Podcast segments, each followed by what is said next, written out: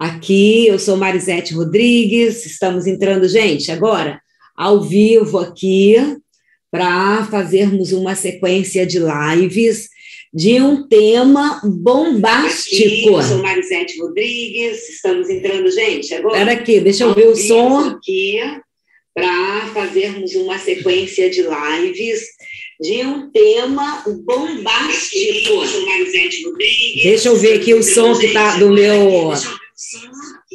Som tá bom aí, Tatiana?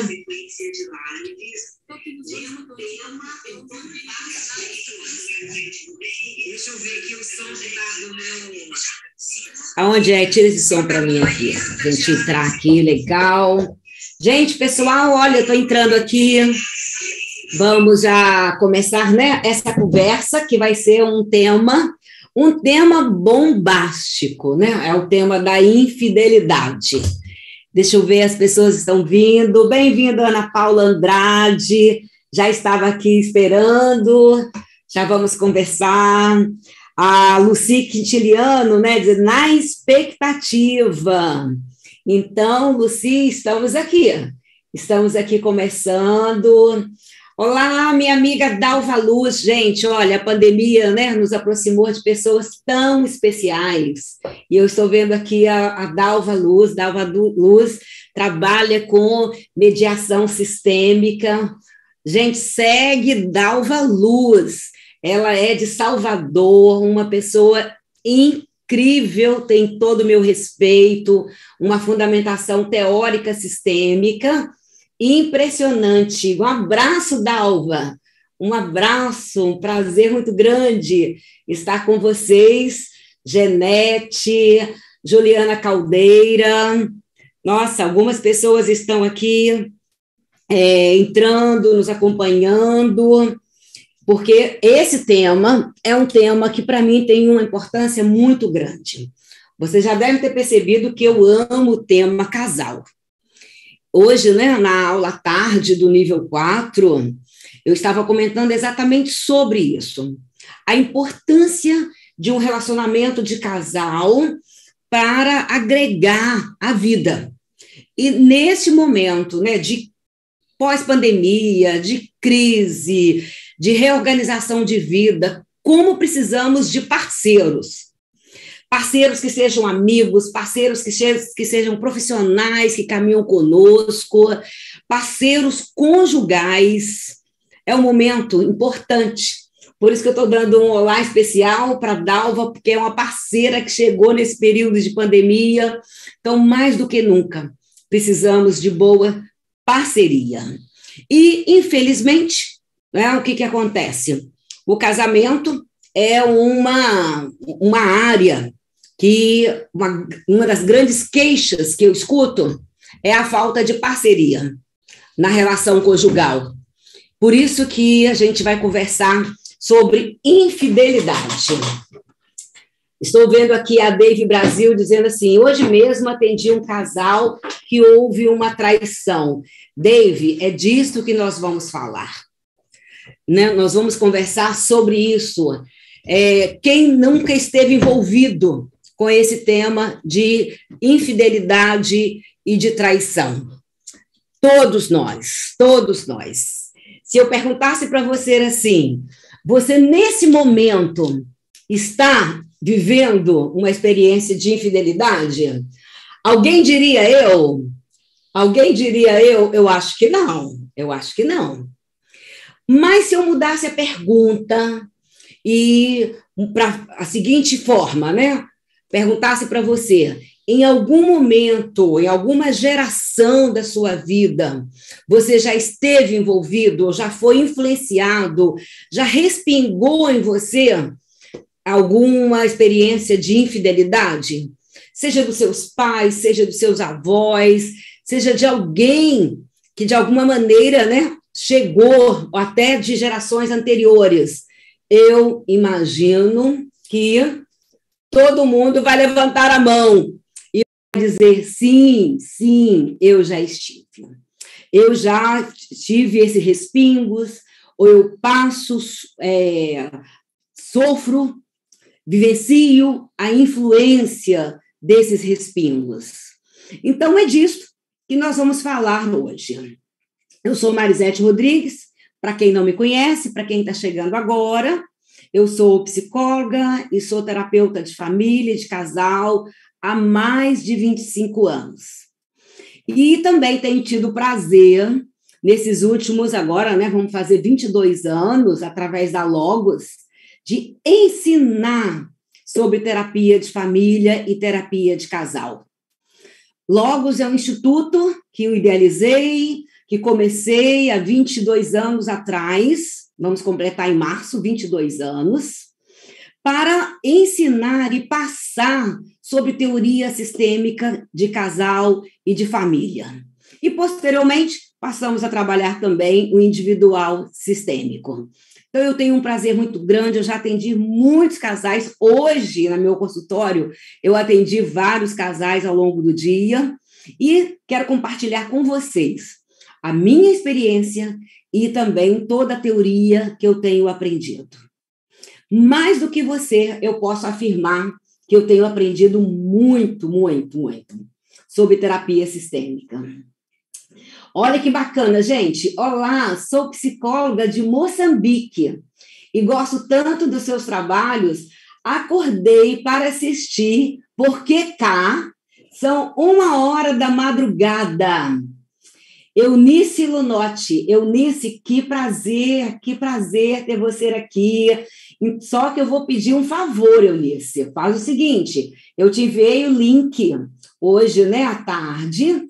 Então, vocês, galera, todo mundo que está aqui no Instagram, eu queria te desafiar a migrar para o YouTube.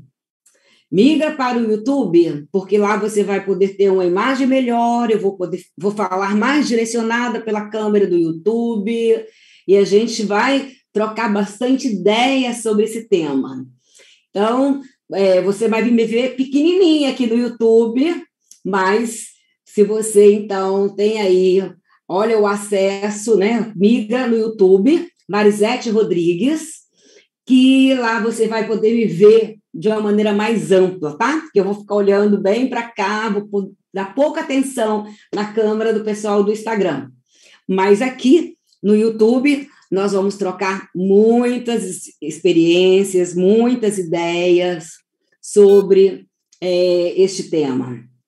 Então, eu queria primeiro pedir para vocês é, uma, um, uma participação. É, você que está aí, você que está aí participando aqui, queria que você me respondesse, né? Olha, Daniele Ibener está tá falando assim, aguardando o meu termo preferido, filho da mãe. Vai sair, Daniele, com certeza.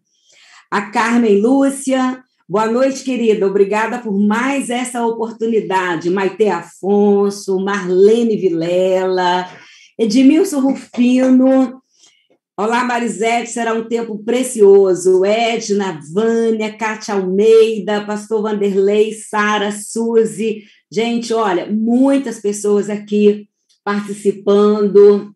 A Sina também está aqui conosco, Vânia Cordeiro, várias pessoas me dando um olá, e eu agradeço muito, né? E só para você entender, nós vamos ter a live de hoje, tá? A live de hoje essa live nós vamos conversar e eu quero passar para vocês duas maneiras de atender casal que vivencia situação de adultério. Duas maneiras. Não existem três, não existem quatro, não existem cinco, não existem dez. Existem duas maneiras de atender casal. Quando eu digo é, casal com vivência de adultério, eu estou dizendo tanto um casal que está vivenciando no momento uma traição, uma infidelidade, ou aquele casal que já viveu anos.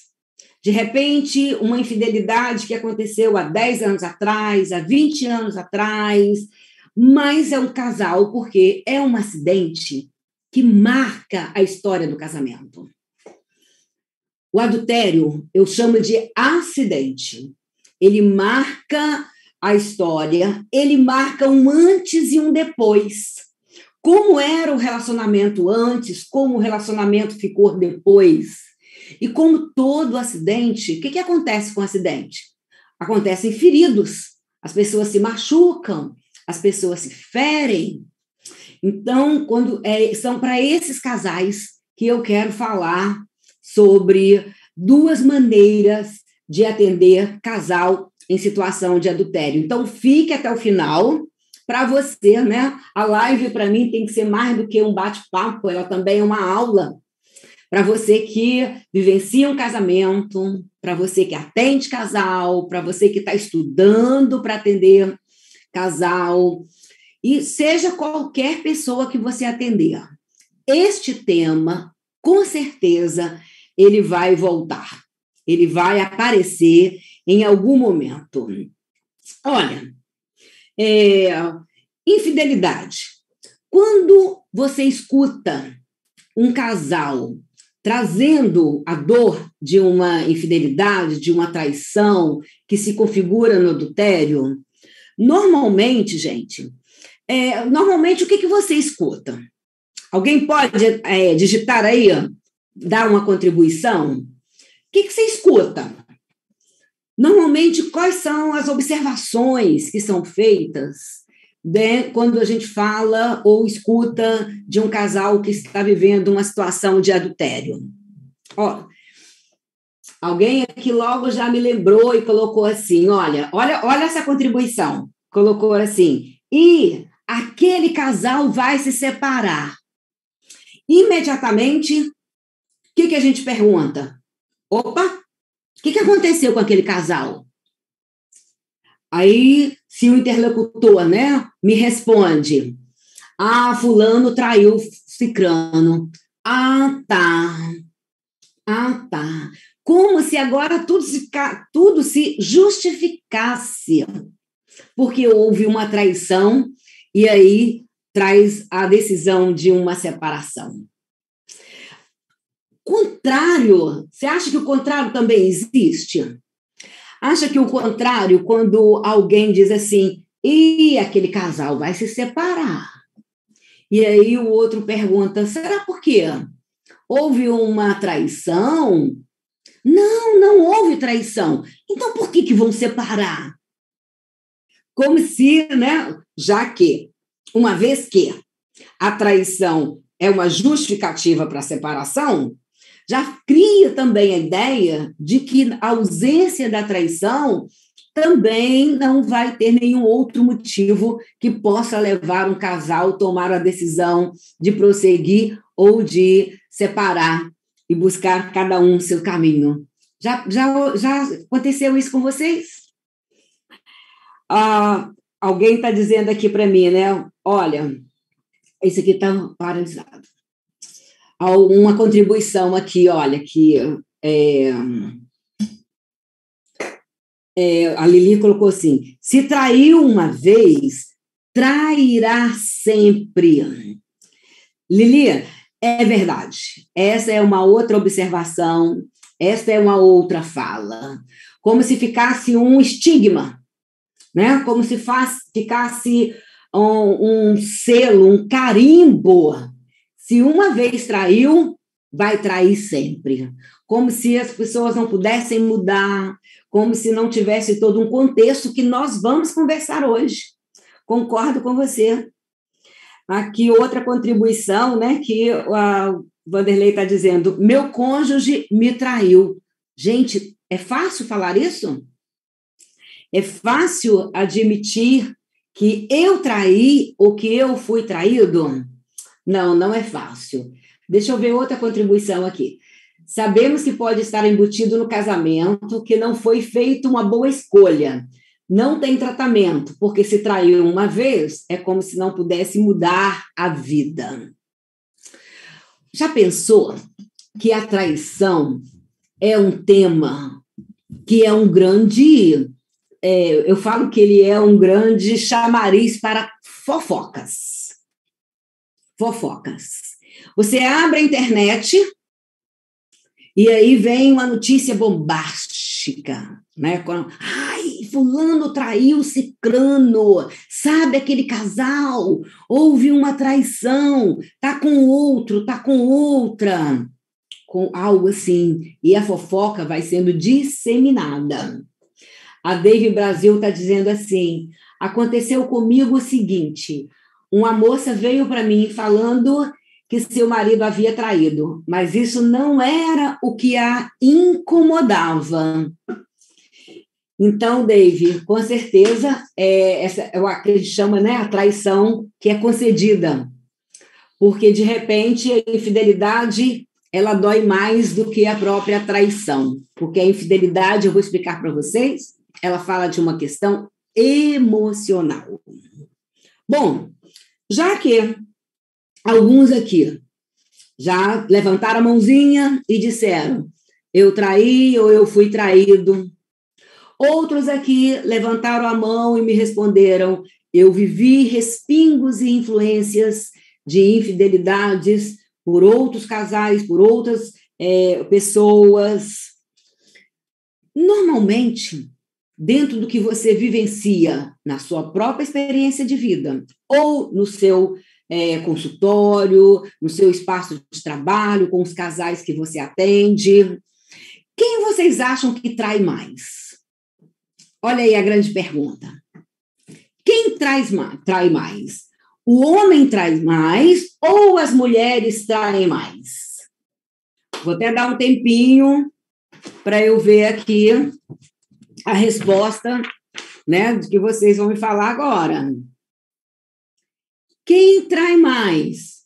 O homem ou a mulher? Deixa eu ver aqui a, a, a fonte, né, da participação de vocês.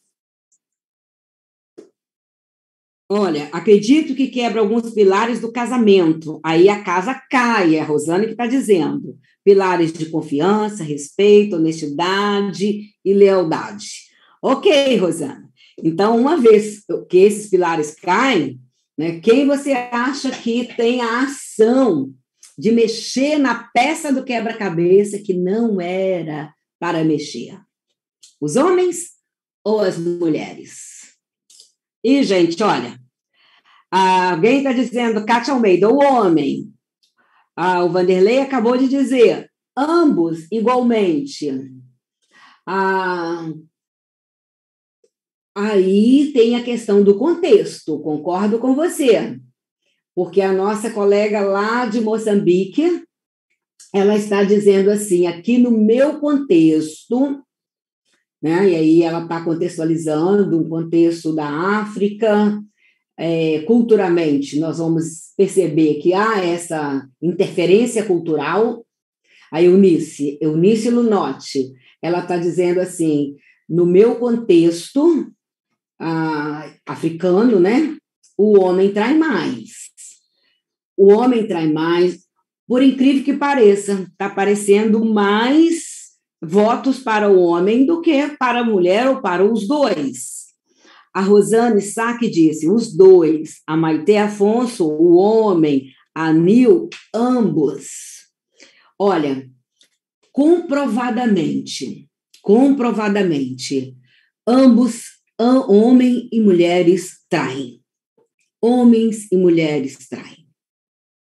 A grande questão é, se você voltar no tempo, gente, Sabe aquelas histórias, aqueles segredos, né, da nossa vovozinha, da bisavó, que cria um mistério em torno daquela personagem e que ninguém ousa falar. Porque as traições femininas sempre foram mais resguardadas, porque elas sempre foram mais punidas. Desde sempre as traições femininas foram muito mais punidas. Se você olhar, né, uma época dentro da, da tradição da cultura cristã judaica, em que as mulheres nem eram contabilizadas, os homens podiam ter outras esposas. E o que, que acontecia com a mulher adúltera lá na cultura judaica? Alguém sabe? o que, que acontecia lá na cultura judaica com a mulher que adulterava? Os homens podiam ter várias mulheres. E ok, isso talvez era né, dado a ele um poder, ele era visto como uma pessoa rica, que tinha uma família grande, uma pessoa próspera. Mas e a mulher? Deixa eu ver se alguém aqui é, sabe e pode contribuir. O que, que acontecia com a mulher? Era apedrejada. Era apedrejada. Então, eu tenho que olhar culturalmente toda essa influência, isto. Agora, aí agora está entrando aqui as respostas. Rosângela Maia eram apedrejadas. Os homens eram vistos como prósperos em ter várias mulheres. Eles, é, as mulheres eram dadas a eles como prêmios. Gente, imagina isso. E a mulher apedrejada. Isto chega até nós. Isso veio, né? É, foi vindo culturalmente e chegou até nós. Outra pergunta que eu quero agora deixar para você. Normalmente, hoje, você acha que a pessoa descobre né, uma traição ou alguém conta para ela? Olha a pergunta que eu estou fazendo, gente. A traição o caso ele vem à tona por uma descoberta ou porque alguém conta? O que, que vocês acham dessa pergunta que eu estou fazendo agora? Percebe que eu estou contextualizando? Porque né, a grande questão para mim é: será que os casos hoje são iguais os que eram antigamente? Porque hoje Deixa eu ver se alguém aqui respondeu. Se acha que a pessoa descobre ou alguém conta para ela que ela está sendo traída. Qual é a sua opinião? Porque nunca foi tão fácil trair. Nunca foi tão fácil trair. Por hoje nós temos a traição virtual, a pessoa não precisa sair de casa para atrair. Ela pode ficar dentro da casa dela, do quarto dela, do escritório dela, e ela pode trair. Então, nunca foi tão fácil trair. Deixa eu ver aqui, a Rosângela Maia falou assim: hoje descobre. A Nízia Dantes é, também colocou, Valnízia, né? Beijinho, Valnízia. Ela colocou aqui: descobre. Gente, antigamente recebia uma carta anônima, não era assim? Recebia um telefonema anônimo, descobria um bilhetinho no bolso da camisa, a gola suja de batom. Eram né, representações de uma traição. Hoje, a pessoa descobre porque se nunca foi tão fácil trair, também nunca foi tão fácil descobrir. A descoberta, se a traição pode estar na palma da mão, né? A descoberta, né, também está na palma da mão.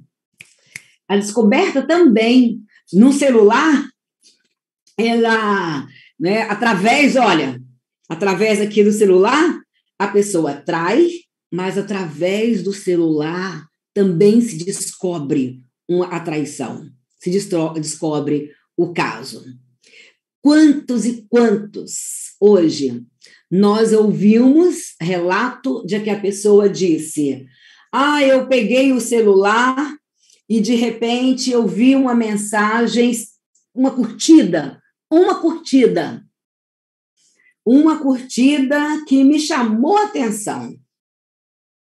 E através dessa curtida, a pessoa começa a fuçar, né? começa a rastrear, e vamos combinar, quem procura acha. E aí, ao rastrear, ela vai encontrar mais informações. Ou então vem alguém e diz assim: ah, é, o meu parceiro, a minha parceira, por um acaso, deixou o e-mail aberto, deixou a rede social aberta. Eu nunca olho, eu nunca vejo, mas é uma tentação, não é? Não é uma tentação? Nunca vejo, nunca olho, mas naquele dia eu resolvi olhar. Por isso que eu digo: se resolver olhar, já vá com a decisão do que vai fazer se por um acaso encontrar. Se por um acaso encontrar. E aí, assim, a pessoa vai e entra, descobre, não é contado, é descoberto. A Dalva Luz está dizendo: para você desenvolver esse tema com muito leveza e competência, sua aula sobre infidelidade na maratona do meeting sistêmico é muito assistida. Adoro suas aulas. Foi um prazer, Dalva. Eu participei com a Dalva no Meet Sistêmico e foi um momento muito bacana, falando exatamente desse tema, infidelidade. Infidelidade que marca a história. Gente, nunca foi tão fácil trair, nunca foi fácil descobrir. E o que faz a pessoa que é traída? Na sua opinião, o que, que a pessoa traída faz? O que, que você acha que o traído faz? Você acha que o traído hoje, ele faz o quê? Antes, o traído, normalmente, né? Se fosse mulher, então, ficava no silêncio. As nossas avós, né, diziam para a outra: ah, isso é coisa de homem, melhor com ele, pior sem ele, vida que segue. Mas hoje, uma pessoa traída, uma pessoa traída, ela tem um outro posicionamento. Antigamente, a traição normalmente não levava a uma separação. Hoje, ela leva a uma separação. O traído, a emoção, o sentimento que mais invade um traído é a raiva. É a raiva. O difícil é a consequência da traição. É verdade. É verdade.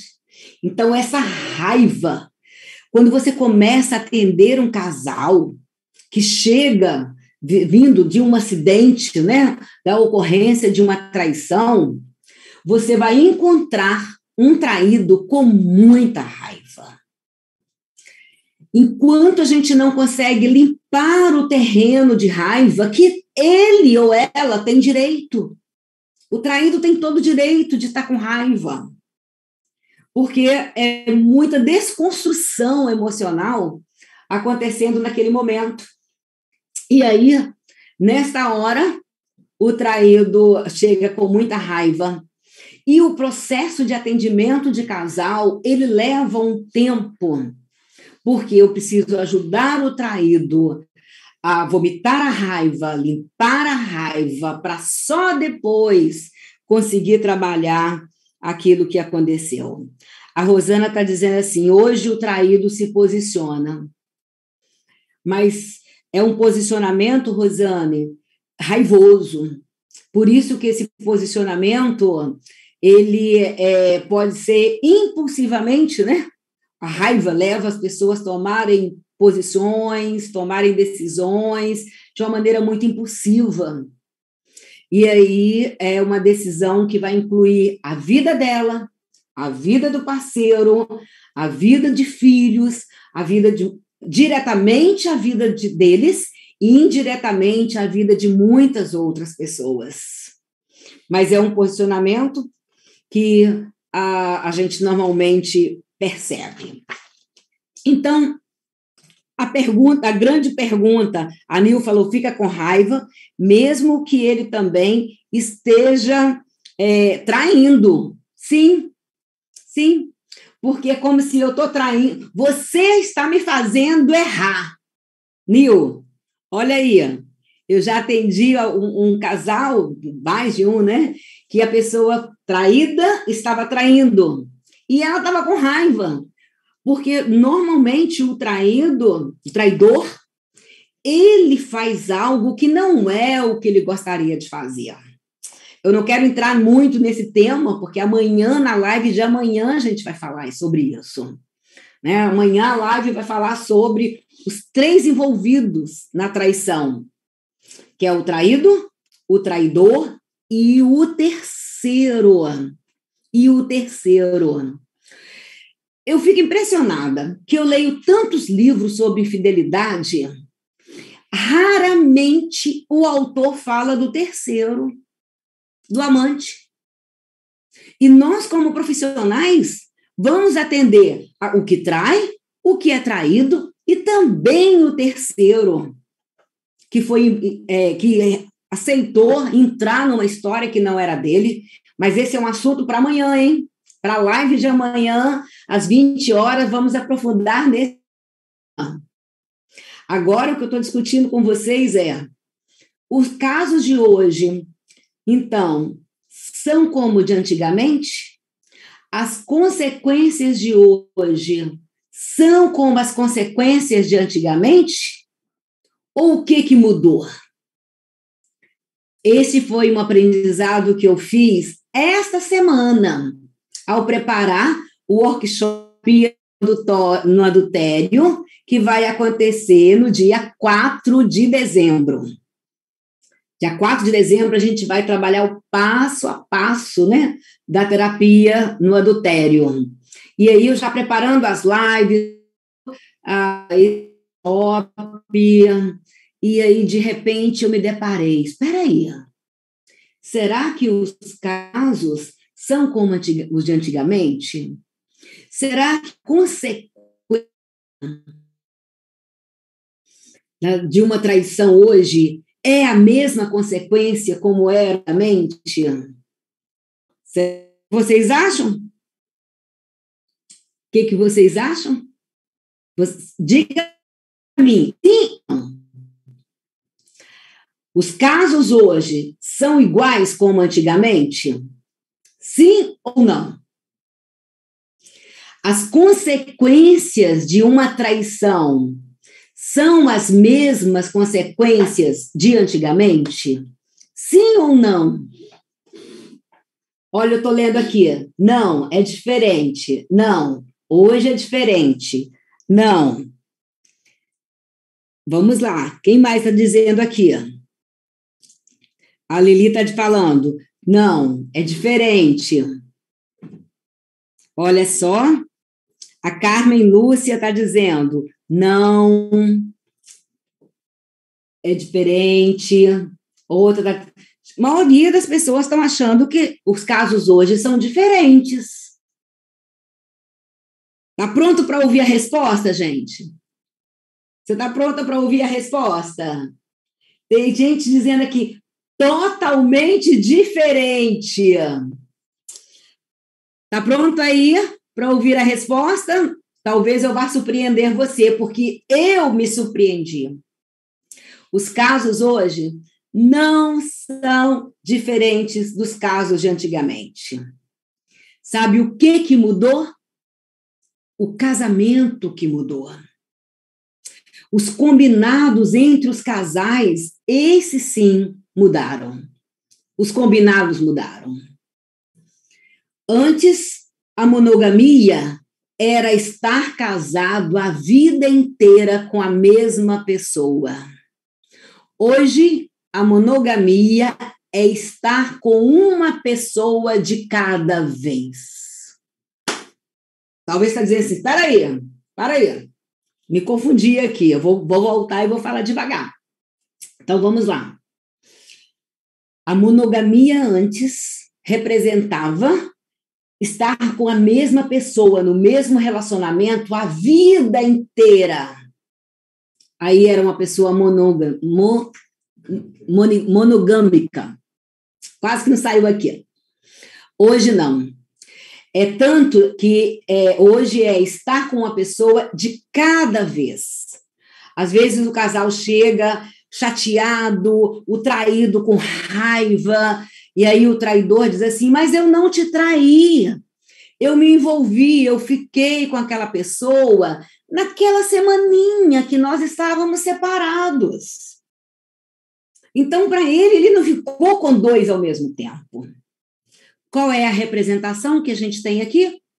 que os casamentos combinados são diferentes, mas os casos, o adultério, do mesmo jeito como era antigamente.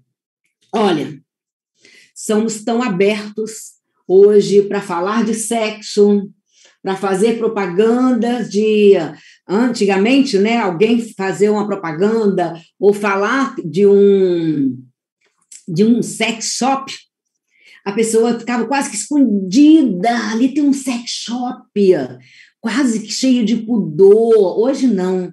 Hoje fala-se de sexo com tanta tranquilidade, mas para falar de infidelidade, ainda é um tema vergonhoso, ainda é um tema silenciado e é um tema de muita culpa, de muita culpa. É um tema que só de pensar nele já causa dor. É um, é um fantasma que alcança solteiros ou casados. É um fantasma que já dói em quem já traiu ou já foi traído, ou em quem nunca traiu e também nunca foi traído. Quem não tem medo da traição? No workshop Terapia do Adultério, eu quero aprofundar por que, que a traição dói tanto. Por que, que ela desorienta? Aonde é que ela toca que ela causa tanta dor? tanta raiva, tanto choro, tanta ferida e a sensação de que não vai ter cura. Por isso que falar, né, dessa faceta de vida do casal pode causar medo, fofoca, fascínio, mas é uma conversa que transpõe os consultórios. E nós precisamos entrar em contato para conversar de uma maneira saudável e esclarecedora. Olha, ah, eu vou voltar aqui, né, para reafirmar. Um, a traição, o adultério, ele é contextual. Por isso que ele tem duas maneiras de ser trabalhado. Duas maneiras. Anota aí. Anota aí a primeira maneira de tratar um casal com experiência, convivência de adultério. Porque de repente é o que você está vivendo, é o que você está fazendo como profissional, né, com os seus pacientes, com os casais que você está trabalhando. Então, anote. A primeira maneira, que é uma maneira colocada por a data de 1900 é, 89, deixa eu pegar aqui a minha colinha, né? O autor desse livro, olha só, Pittman, Frank Pittman, autor desse livro Mentiras Privadas. Deixa eu colocar aqui para o pessoal do Instagram, que mesmo olhando aqui na janelinha, né, para dar uma olhada na capa do livro de Pittman, esta, esta edição que eu tenho aqui é do ano de 1994. É um livro que não tem né, uma, uma edição atualizada, é, mas você pode ainda encontrar. Sabe o que, que Pittman propõe? Ele propõe o tratamento de casais em situação de adultério de uma forma moralista moralista. De uma maneira moralista, ele vem né, trazendo algumas afirmações, algumas propostas, como, por exemplo, uma vez que aconteceu a traição, ela tem que ser aberta, custe o que custar. Então, para Pittman, nada pode ficar encoberto. Os detalhes precisam ser revelados. Para esse autor, ele propõe nessa intervenção, nessa forma de tratar o casal, que eu estou chamando né, de moralista, vem de uma forma mais rígida, com mais críticas, mais culpabilidade e também de uma forma mais pesada. Quando eu comecei a tratar casais, há 25 anos atrás, essa foi a forma que eu aprendi. Essa forma moralista de Pittman. Eu cheguei a usar muitas vezes essa forma moralista. E hoje eu confesso para vocês que, alguns casos, eu fui com a mão muito pesada. Muito pesada, porque se você vem com muita rigidez, com muita culpabilidade, é muito fácil ah, o conselheiro, o terapeuta, o profissional ah, engrandecer, apoiar a vítima traída e ampliar a responsabilidade em cima do filho da mãe do traidor. É muito fácil, porque a própria metodologia já vai conduzindo nessa direção. E como é que termina essa proposta? Termina na decisão do casal continuar casado ou separar. Mas o estigma do erro, ah, do, do, daquele que estragou, daquele que mexeu na peça que não era para mexer, do traidor, do filho da mãe da história, a pessoa vai levar a vida inteira. Então, é uma proposta que empodera a vítima. A vítima agora diz assim: eu, né, eu, se eu perdoei, eu me mantive no casamento, então você está na minha mão, porque você é o devedor, e eu tenho a receber. Então, essa é uma proposta moralista. É uma, uma das formas de tratar casal. Se identificou? Você já viu alguém? Obrigada, Rosane, é esse mesmo, livro Mentiras Privadas, de Franklin. E aí, é, Aí, até que em 1993,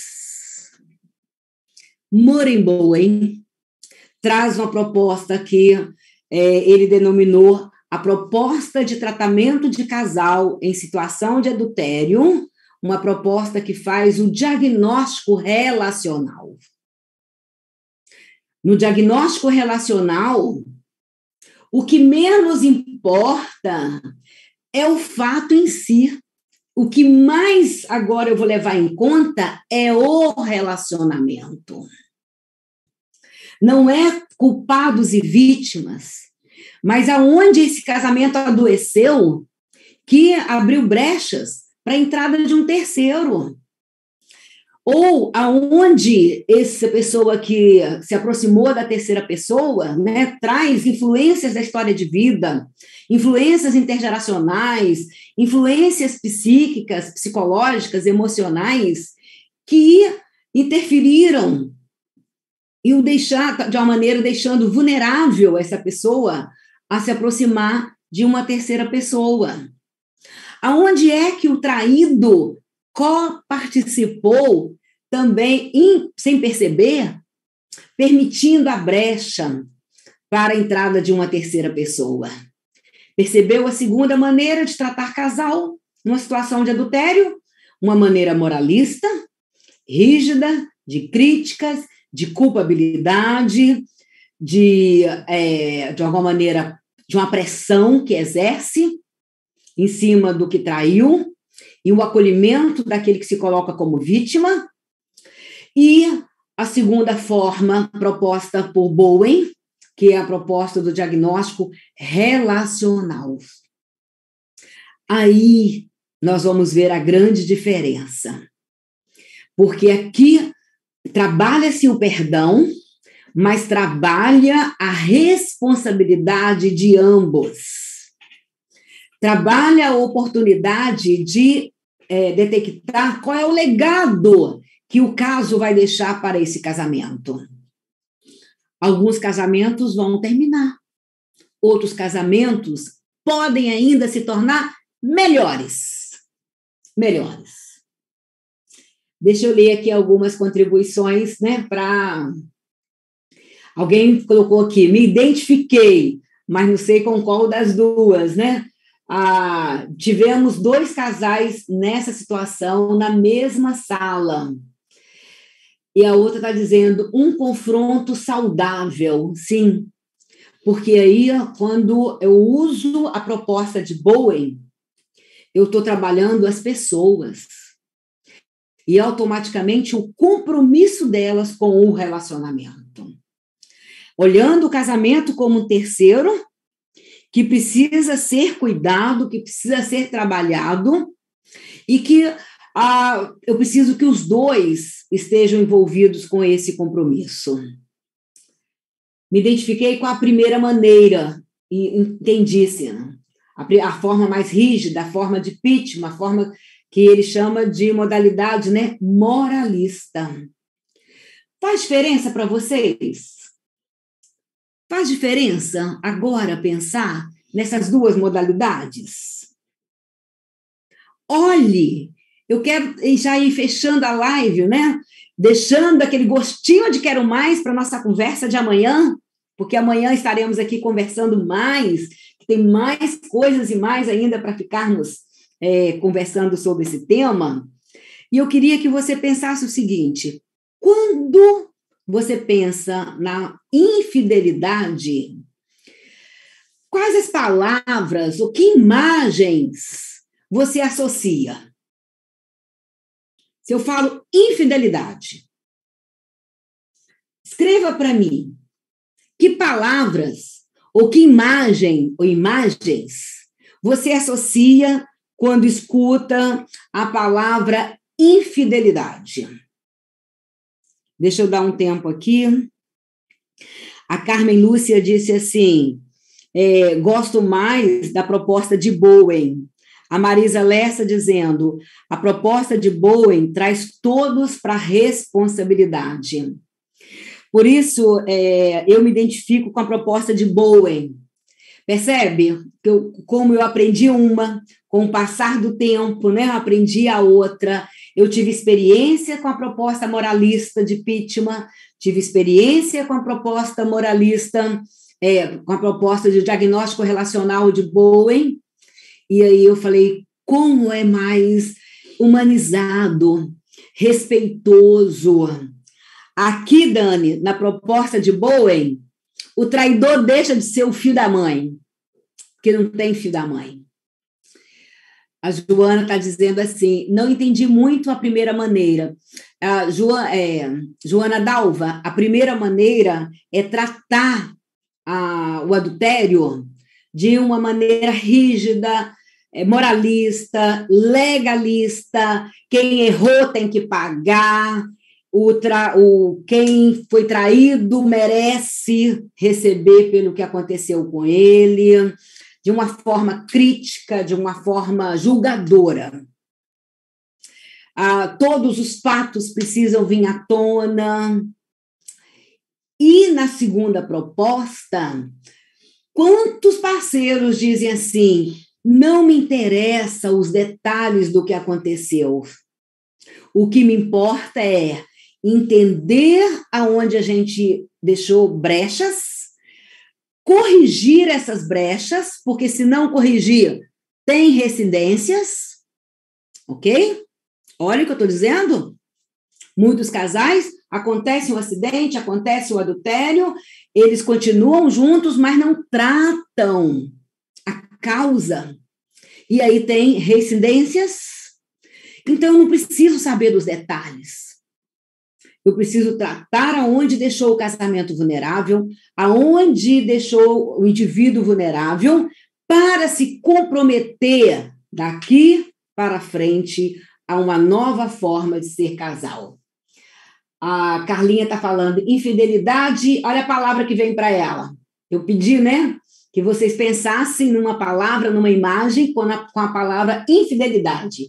Aí a Carlinha está dizendo assim: infidelidade é igual vergonha e abandono.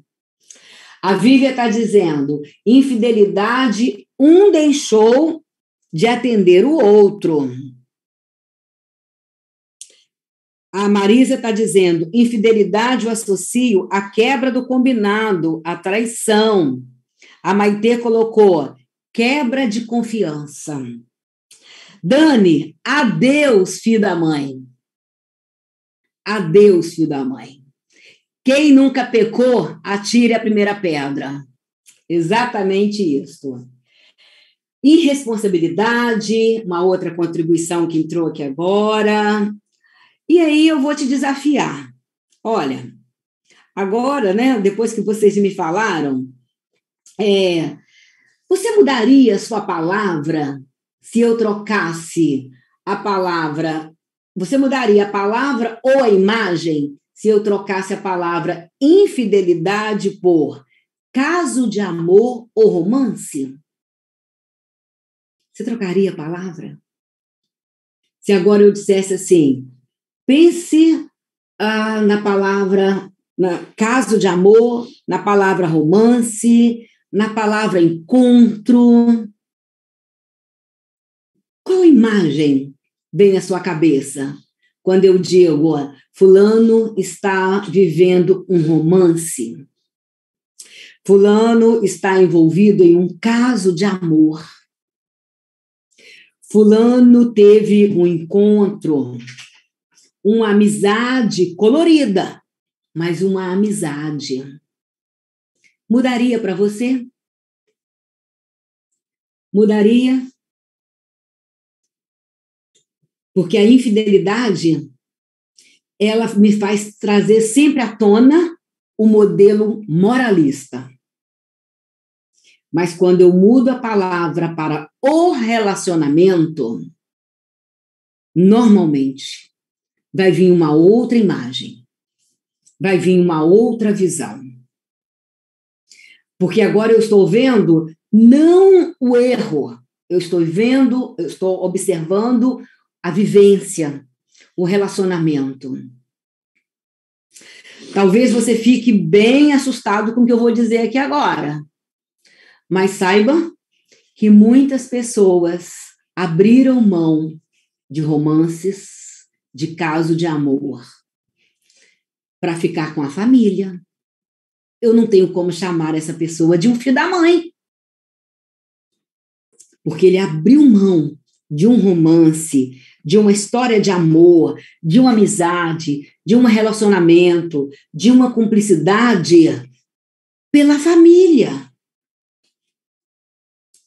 Quando eu disse isso para uma paciente, ela estava com muita raiva do pai, porque ela dizia: meu pai, ele traiu a minha mãe, ele ficou envolvido com uma pessoa. E eu disse assim: você acha que seu pai amou essa pessoa que ele se envolveu? Você já pensou quanto deve ter custado para ele também entender que não era o caminho que ele queria viver? Ele afetivamente ele gostaria, era agradável, mas ele escolheu viver a família. Ela disse assim: Olha, eu estou agora admirando, porque a vida em família é assim. A vida no relacionamento é você se doar, é você ir além pelo bem meu, né, em comum, a mim e também ao outro, e também aos outros, como os filhos. São escolhas não vejo como filho da mãe. Ele fez um esforço. E ele voltou e ele foi digno na escolha da família, em voltar para a família e viver aquilo que ele se propôs. Então, observe as suas reações quando você ouvir algum caso de infidelidade, de traição e de adultério. Observe se você está indo na direção de reprovação ou se você está indo na direção da compreensão. O modelo moralista, ele nos leva a um olhar de reprovação. Mas o modelo do diagnóstico relacional nos leva a ter um olhar de compreensão. O que, que aconteceu? o que pode ser feito. A sua empatia, ela vai alcançar pessoas. A sua empatia, ela vai aliviar a culpa do traidor. A sua empatia vai aliviar a mágoa e a raiva do traído. Sabe por quê? Porque o terapeuta vai atuar na ferida para que ela não infeccione. Chega um casal ferido e o terapeuta é o agente de intervir na ferida para que ela não infeccione. Se ele for com um olhar de reprovação, a ferida vai sangrar mais. Se ele for com um olhar de compreensão, ele vai ajudar a tratar a ferida para ela se tornar uma cicatriz e o casal encontrar uma nova forma de ser casal. Mas esse olhar, seja o moralista, seja do diagnóstico relacional, ele também vai receber influência do seu contexto cultural, ele vai receber influência da sua história de vida familiar. De repente, você tem uma história de dor, de perdas, porque teu pai traiu, teu avô traiu, e aí você vai com essa forma rígida, moralista, influenciada pela sua história e pelas suas experiências de vida. E eu quero então, né, terminar dizendo e convidando para que você esteja amanhã às 20 horas na sexta-feira, nós vamos ter um casal, Edmilce Ideia, participando conosco, compartilhando a história deles. Gente, olha, abrindo a experiência de vida para alcançar você, tanto você que trabalha com casais, como você que também vivencia um relacionamento. O casal Edmilce Ideia vai vir abrindo, compartilhando, e nós vamos aprender com a história dele, sexta-feira, dia 26, às 20 horas. Todas essas três lives é para te estimular, para te aquecer a participar do workshop Terapia no Adultério. Você vai perder esta? Você vai perder essa oportunidade? Tem alguém aqui que fez? Ah, alguém fez aqui? Olha, a Lili está dizendo assim: olha, mudou completamente a minha visão, libertadora. Então, Lilia, valeu, valeu estarmos aqui, valeu se compartilhar, porque eu também aprendi. E tenho maior alegria em compartilhar com você esse aprendizado. A Carmen está dizendo: concordo plenamente. Renata Molina, te espero no workshop dia 4. Renata está sempre conosco. É, é, trocando ideias, crescendo. A Clara Fernandes está dizendo assim: olha, já fiz esse workshop, muito top. Daniele Ibner, o workshop é 10. A Laís está perguntando: vai ficar gravada essas lives? Sim, Laís. Essas lives vão ficar gravadas no, no, aqui, né, no YouTube, porque eu gostaria que você divulgasse essas lives para muitos profissionais e casais que precisam ouvir, que precisam reorganizar essa visão é, sobre a, a vida, a experiência de um casal em adultério e uma maneira de alcançar muitos casais é através do YouTube. Então, divulgue o canal, vá no YouTube, faça a inscrição. Quem aqui não é ah, não segue a Logos, segue a Logos no Instagram, compartilha, porque tem sido uma alegria muito grande e eu quero continuar compartilhando e crescendo com vocês. A terapia de casal tem sido uma paixão, não sei por quê, mas parece que eu me reapaixonei por terapia de casal. O pós-evento no, no workshop do adultério vai ser uma supervisão ao vivo de um, um, um aluno que está tratando um casal de adultério. Vai perder essa, gente? Uma supervisão ao vivo. Um olhar de empatia para o traidor, para o traído e terceira pessoa. Obrigada, Marisete, por essa belíssima aula. Parabéns. Eu que agradeço, agradeço todos vocês, Agradeço vocês que, mesmo aqui pequenininho, continuaram no Instagram. Obrigada, gente, aqui do YouTube. Estaremos juntos amanhã? Amanhã às 20 horas. Conto com você, porque nós vamos falar dos três envolvidos.